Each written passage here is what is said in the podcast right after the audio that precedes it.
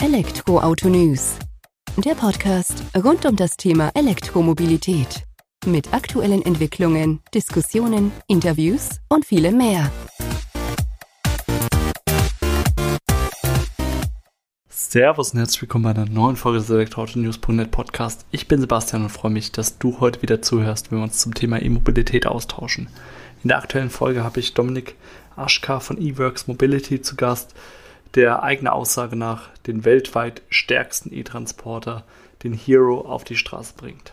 Was es damit auf sich hat, welches Fahrzeugmodell die Basis für ja, den Verbrennerumbau bietet und ja, was man erwartet, künftig da umsetzen zu können am Markt. Das habe ich alles mit Dominik im Gespräch erörtert und erklärt oder mir erklären lassen sozusagen von ihm.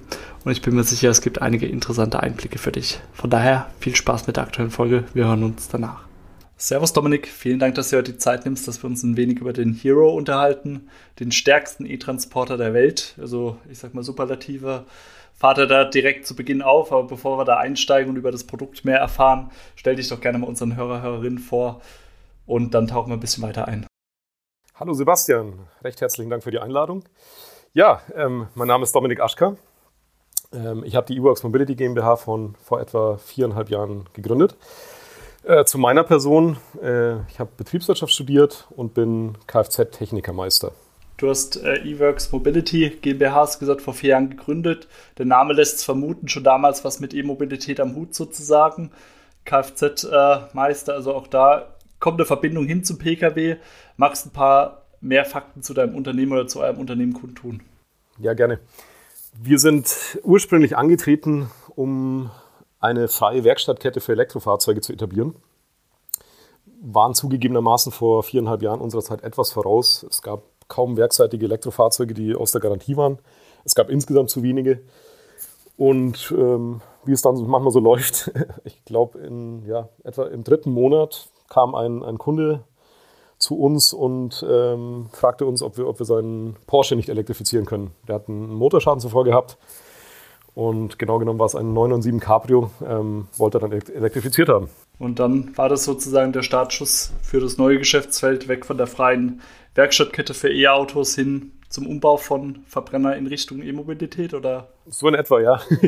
jung, und, jung und verrückt äh, haben wir uns gedacht, naja, dann probieren wir es halt. Wir waren damals zu zweit. Ähm, zugegebenermaßen war es das erste Projekt, das wir begonnen hatten, aber nicht das erste, das wir fertiggestellt hatten. also zwischenzeitlich kamen, kamen andere Autos daher, die, die vom Bauraum her deutlich besser geeignet waren. Ähm, der Porsche war zu seiner Zeit schon wirklich eine Herausforderung, ähm, besonders vom Packaging und alles unterzubringen. Das kann man sich vorstellen, wenn man den mal vor Augen führt. Das heißt, du hast gesagt, ihr seid dann eher in Fahrzeuge oder habt mit denen fertiggestellt, die mehr Bauraum zur Verfügung hatten. War das dann auch tatsächlich schon in die Richtung Transporter, so wie es jetzt mit dem Hero dann auch zeigt? Oder? Es waren von Beginn an Transporter dabei, unter anderem ähm, ein VW T5 und, und die vorige Sprinter-Generation. Ähm, darunter aber auch sehr viele klassische Oldtimer, also wirklich ikonische Fahrzeuge, ähm, sehr spezielle Fahrzeuge. Das hat wahnsinnig viel Spaß gemacht, aber ähm, unserem Anspruch wurden wir nur, nur schwer gerecht, also wir wurden ihm gerecht. Ähm, jedes Mal aber diese komplett neu, komplette Neuentwicklung, ohne das Ganze dann replizieren zu können, also immer wieder bei Null zu beginnen, war, war sehr herausfordernd. Und ähm, dann haben wir vor etwa ja, zweieinhalb, drei Jahren den Entschluss gefasst, okay, wir müssen uns auf, auf ausgewählte Modelle festlegen, um da unsere gewünschte Qualität gewährleisten zu können. Das heißt, ihr habt dann auch tatsächlich, ähm, ich sag mal, euch jetzt auf Transporter beispielsweise festgelegt, um dann eben auch Komponenten dann zu fertigen oder zu beschaffen, sozusagen, die dann immer wieder greifen, dass ihr nicht eben immer wieder bei Null anfangen müsst, immer diese Lernkurve dann sozusagen habt, sondern auch aus eurer Erfahrung dann dementsprechend, ja, schnellere Umsetzung dann habt für eure Kunden hin, aber natürlich auch für eure Marge wahrscheinlich wesentlich besser, wenn ihr da nach einem Baukastenprinzip vorgehen könnt, als wenn ihr da immer von Fahrzeug zu Fahrzeug denkt. Ganz genau. Also wir haben uns auf diese drei äh, Modelle festgelegt ähm, und versucht, ein, ein modulares System zu entwickeln, das, äh, ganz kurz, hm? welche drei Modelle wären das dann? War das dann T5 Sprinter und? Nein, ähm, wir haben uns auf das aktuelle äh, Sprinter-Modell festgelegt, ähm, Modell 907. Das ähm, rüsten wir unter eigener Flagge um. Also ähm, wenn, es, wenn es dann mit unseren Hochleistungskomponenten umgerüstet wurde, ähm, ab dann ist es ein Hero. äh, und, und mit äh, Partnern machen wir noch den äh, Porsche 964 und einen Mustang 1968. Da sind wir dann Antrieb, Antriebssystemlieferant. Bei den beiden letztgenannten Fahrzeugen. Ganz genau. Ganz genau. Hm? Bei dem Sprinter 907 Baureihe, da seid ihr aber, ich sag mal, fürs Gesamtpackaging dann sozusagen verantwortlich. Ganz genau. Hm? Das, den vertreiben wir auch selbst, die Sportwagen nicht. Das heißt, im Endeffekt kommt dann äh, der Kunde zu euch, sagt dann hier, ich habe mal eine Verbrenner-Variante davon sozusagen und hätte ihn gerne umgebaut und dann könnt ihr da auch schon loslegen. Ganz genau. Und äh, wie kann man sich das dann vorstellen? Also wo beginnt ihr? Ihr müsst ja wahrscheinlich dieses ganze Verbrennerfahrzeug dann als Basis nehmen und dann einfach erstmal komplett von diesen ja, Verbrennerbauteilen dann wahrscheinlich befreien, in Anführungsstrichen, oder? Ganz genau. Das Fahrzeug kommt zu uns. Es gibt eine Bestandsaufnahme, ob es irgendwelche Vorschäden gibt oder mechanische Bauteile, die erhalten bleiben, äh, ausgetauscht werden müssen. Genau, und im nächsten Schritt ähm, wird dann, werden dann alle ähm, Verbrennerkomponenten ausgebaut. Tank, AdBlue-Tank, Abgasanlage, Motor, Getriebe. Wie geht es dann von da aus weiter? Kannst du uns ja mal ein wenig durch den Prozess führen, dass wir einfach ein Gefühl dafür bekommen, wie geht, also vonstatten, werden dann nur die Komponenten ausgetauscht? Nehmt ihr auch Veränderungen an der Karosserie an sich vor? Richtet ihr das auch anders aus? Einfach, dass wir da so ein bisschen eine Vorstellung dafür bekommen, äh, wie der Ablauf dann bei euch im Unternehmen ist. Mhm. Also es wird, wird alles aus, ausgebaut. Wir nehmen jetzt keine wesentlichen Veränderungen an der Karosserie vor. Ähm, wir setzen hier, hier und da ähm, Gewindemuttern, um, um, unsere Hilfsrahmen zu befestigen. Aber einen wesentlichen Eingriff in die Karosserie, der soll nicht erfolgen. Und dann wird ähm, in drei Baugruppen, das ist die Batterie, der Antriebsstrang und die, ähm, ein, ein vorderer Aggregateträger, auf dem sich dann Klimakompressor, Ladegerät und so weiter befinden, ähm, werden dann ins Fahrzeug montiert. Ähm, da war unser Anspruch, möglichst viele originale ähm, Anschaupunkte zu erhalten oder zu, zu verwenden auch, um den, den Eingriff in die Karosserie sehr gering zu halten. Und ähm, ja, unser Anspruch ist grundsätzlich auch, also so sind die Baugruppen auch ähm, entwickelt worden, dass es sehr wartungsfreundlich ist, also dass man von verschiedenen äh, Seiten an, an, diverse Komponenten kommt. Also dass man Dinge, also das, das haben, haben, wir aus unserer Vergangenheit oder, oder ein Teil des Teams ähm, als, als Mechaniker gelernt, ähm, dass man wirklich, äh, oder dass unser Anspruch war, dass man wirklich gut an die Komponenten hinkommt ähm, und nicht das halbe Fahrzeug zerlegen muss. Also wenn man mal ein, wenn es mal so kommen sollte, dass man einen Teil tauschen sollte. Grundsätzlich sind die Komponenten sehr langlebig. Ist ja schon mal von Vorteil und ich glaube, so wie du sagst, da prägt ja die eigene Vergangenheit als Mechaniker dann oder bei euch im Unternehmen von den äh, Teammitgliedern.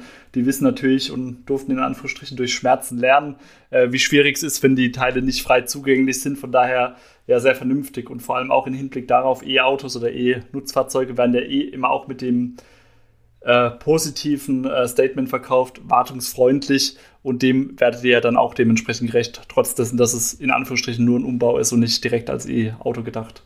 Absolut. Ähm, die, wie gesagt, die Komponenten sind, sind sehr hochwertig und langlebig. Wenn denn mal was kaputt äh, geht, dann war unser Anspruch, dann soll es aber auch leicht zu wechseln sein. Da jetzt auch nochmal einhakend, äh, wie lange dauert so ein Prozess, wenn ich dir den jetzt hinstelle? Wir sind uns einig, du baust den um. Sprechen wir da jetzt von zwei, drei Wochen, wo der umgebaut ist? Sind es mehrere Monate, einfach um da eine Einordnung zu bekommen? Mhm. Ähm, derzeit liegen wir bei etwa drei bis vier Wochen äh, Umbauzeit. Das beginnt mit der Annahme des Fahrzeugs, mit der Bestandaufnahme, mit der Umrüstung und dann der ähm, Abnahme von uns und dann auch durch den TÜV. Ähm, mittelfristig werden wir auf etwa ein bis zwei Wochen herunterkommen mit der, mit der Umrüstzeit. Also mit der Zeit, ähm, die das Fahrzeug bei uns sein muss. Ist ja sehr überschaubar der Zeitrahmen dann sozusagen. Genau, es sind, es sind Nutzfahrzeuge, die, die sollen üblicherweise Geld verdienen und wir wollen dem Kunden da entgegenkommen und, und den nicht zu lange aus dem bestehenden Fuhrpark ähm, herausnehmen, sondern der, unser Anspruch ist, dass der schon sehr schnell wieder zurückgeht in seinen Dienst. Vor allem, so wie du sagst, die verdienen ja ihr Geld, wenn sie auf der Straße unterwegs sind und eingesetzt werden können und die zwei, drei Wochen mehr, die er dann bei euch rumsteht, in Anführungsstrichen, kriegt der Kunde ja nicht bezahlt von seinen Auftraggebern.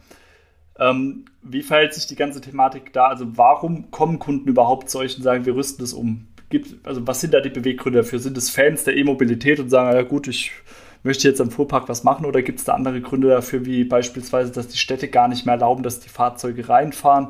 Einfach, dass man da auch ähm, das mal nachvollziehen kann, warum Verbrenner überhaupt umgerüstet werden, jetzt in dem Bereich. Es gibt vielfältige Gründe. Also ein, einer ist definitiv ähm, der von dir genannte dass es entweder schon ähm, Einfahrbeschränkungen in den Städten gibt oder, oder sie geben wird.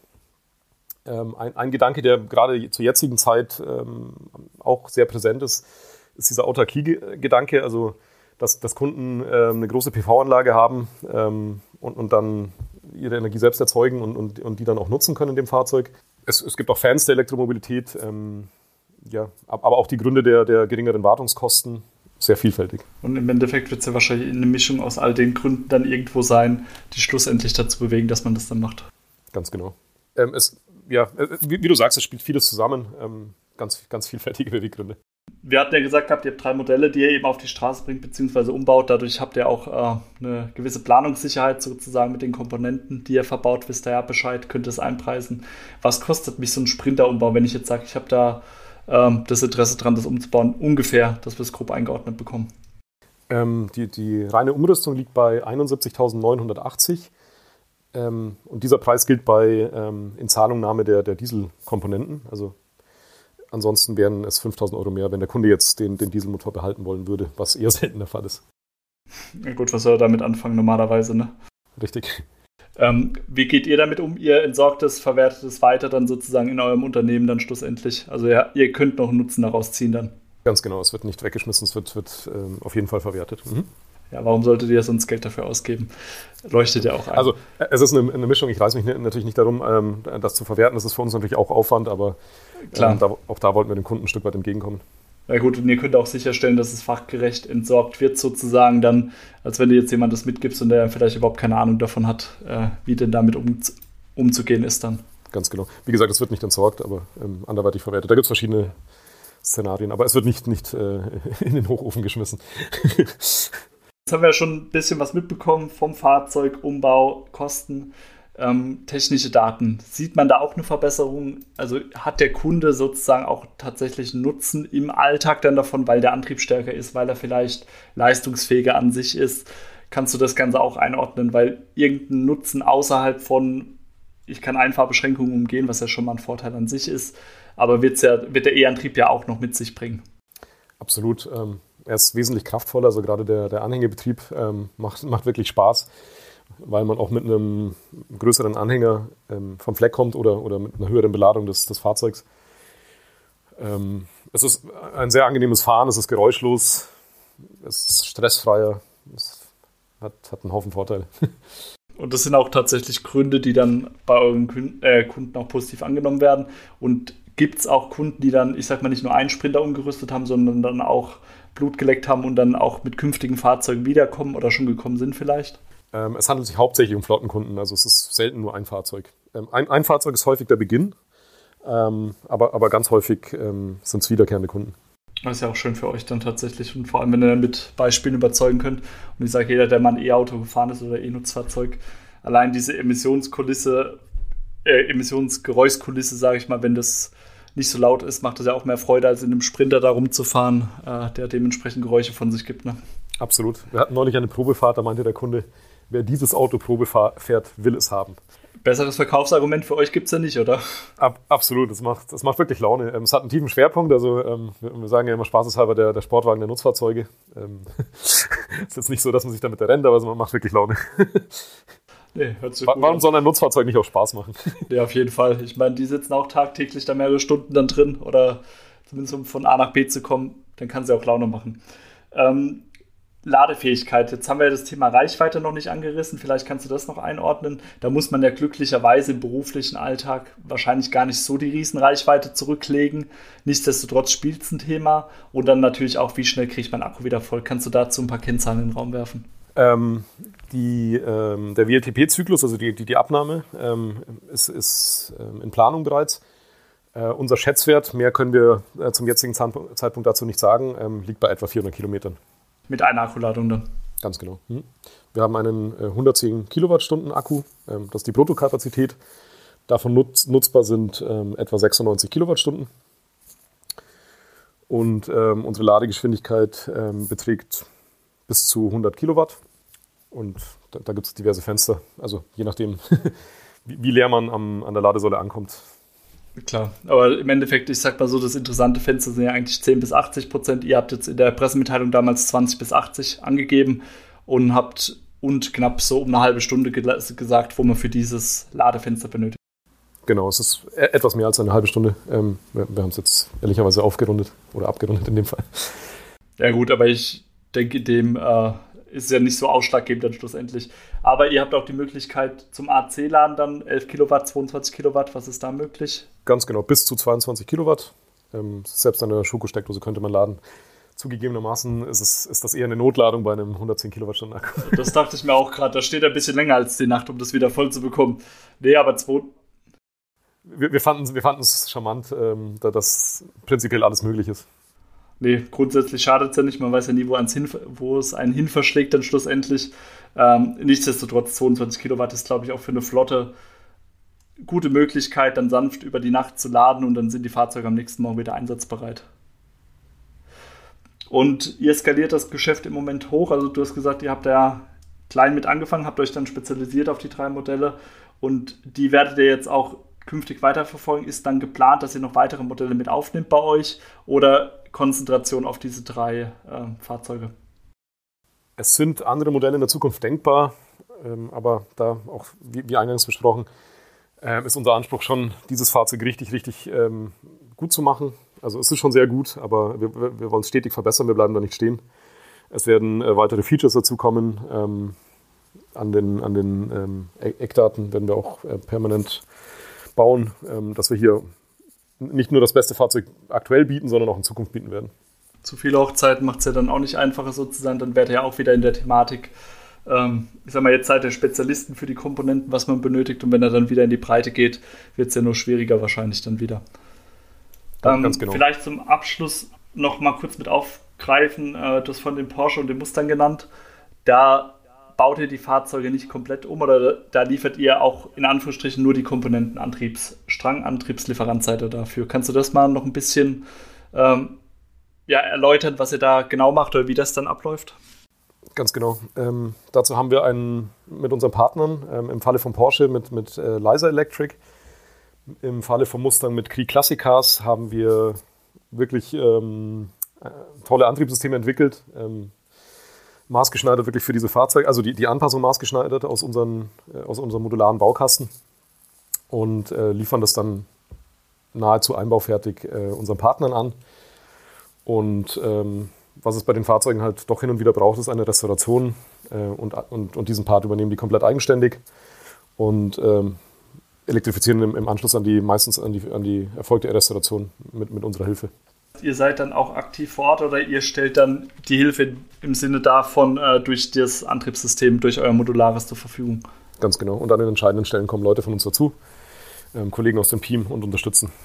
Und aber euer Hauptgeschäft demnach dürfte ja wahrscheinlich, ich sag mal, wenn ich jetzt Porsche Mustang lese, wahrscheinlich dann schon eher im Bereich der Sprinter unterwegs sein, oder? Definitiv. Also bezogen auf die Stückzahlen ähm, liegen wir da mit den Nutzfahrzeugen natürlich in, in einer anderen Größenordnung. Dann erstmal vielen Dank von meiner Seite für die Eindrücke, war sehr interessant. Äh, was man denn doch alles so entwickeln kann oder wo die Reise hingeht. Ich sag mal, von der, vom Gedanken der freien Werkstatt für E-Autos bis hin zum Umbau von bekannten Sprintermodellen hier. Sehr interessant. Vielen Dank für deine Zeit, Dominik. Vielen Dank, Sebastian. So schnell kann es dann auch gehen. Das war die aktuelle Folge des elektronischen News.net Podcast. Ich freue mich, dass du zugehört hast und wenig mehr über den weltweit stärksten E-Transporter aus Deutschland erfahren hast. Wird bestimmt noch den einen oder anderen Konkurrenten am Markt geben, aber so konnte ich dir zumindest etwas über den Hero näher bringen. Vielen Dank fürs Zuhören. Bis zur nächsten Folge. Mach's gut. Bis dahin. Ciao.